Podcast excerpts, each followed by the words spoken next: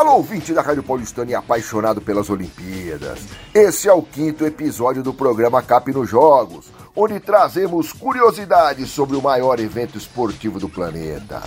Guilherme Costa, jornalista esportivo, apresentador de programas na Globo Esporte TV, fala de uma lenda e lança o desafio.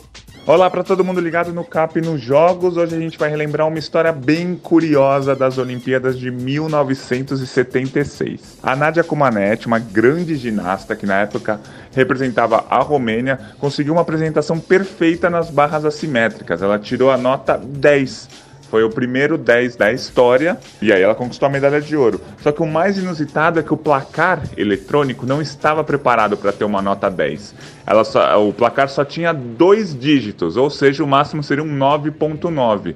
Então a nota que apareceu no placar foi 1.0. É claro que foi a nota 10, a maior da história, mas no placar oficial apareceu 1.0 porque não tinha condições de ter a nota 10. E a grande incógnita que a gente tem atualmente é se a Nadia Comaneci foi maior do que a Simone Biles. A Simone Biles é uma americana, que é o principal nome da ginástica artística atual, ganhou medalhas na Olimpíada do Rio em 2016, na Olimpíada de Tóquio em 2021 e é favorita a pelo menos quatro ouros na Olimpíada de Paris agora. Fica a dúvida, quem foi melhor? A Nadia Comaneci, que tem menos medalhas, mas uma nota 10 no currículo, ou a Simone Biles, que jamais chegou à nota 10, mas tem um, um arsenal de medalhas gigantesco na casa dela.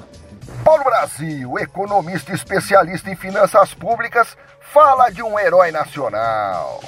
Nas Olimpíadas de 2006, na Grécia, Vanderlei Cordeiro de Lima, maratonista brasileiro, liderava a prova quando, no 36º quilômetro, um fanático padre irlandês invadiu a pista e pulou em cima do brasileiro, o arremessando em cima da plateia. Vanderlei conseguiu voltar à prova, mas acabou sendo ultrapassado e chegou em terceiro lugar. A recuperação e o espírito esportivo lhe valeram a medalha Bière de Courbatan. O prêmio, um dos mais importantes concedidos pelo Comitê Olímpico Internacional, é dedicado aos atletas que valorizam o esporte mais do que a própria vitória.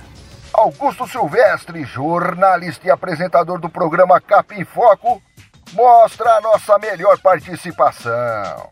Nos Jogos Olímpicos de Tóquio de 2020, o Brasil conquistou a melhor classificação de sua história, tanto em número de medalhas quanto na classificação geral. Foram 21 medalhas no total, sendo 7 de ouro, 6 de prata e 8 de bronze, o que garantiu a 12ª colocação no quadro geral. Daniel Razelo, publicitário e artista plástico dos bons, disso eu já brinquei. O cabo de guerra foi um esporte olímpico entre os anos 1900 e 1920. Ricardo Silva, produtor da Rádio Paulistano, já tivemos uma criancinha. O atleta mais jovem a competir nos Jogos Olímpicos foi o menino de 10 anos de idade. Ele foi timoneiro da equipe holandesa de remo na competição de 1900. É isso aí, ouvinte. Mantenha-se sintonizado na Rádio Paulistano e viva o sonho de ser um atleta olímpico. Capino Jogos com Renato Coelho para a Rádio Paulistano.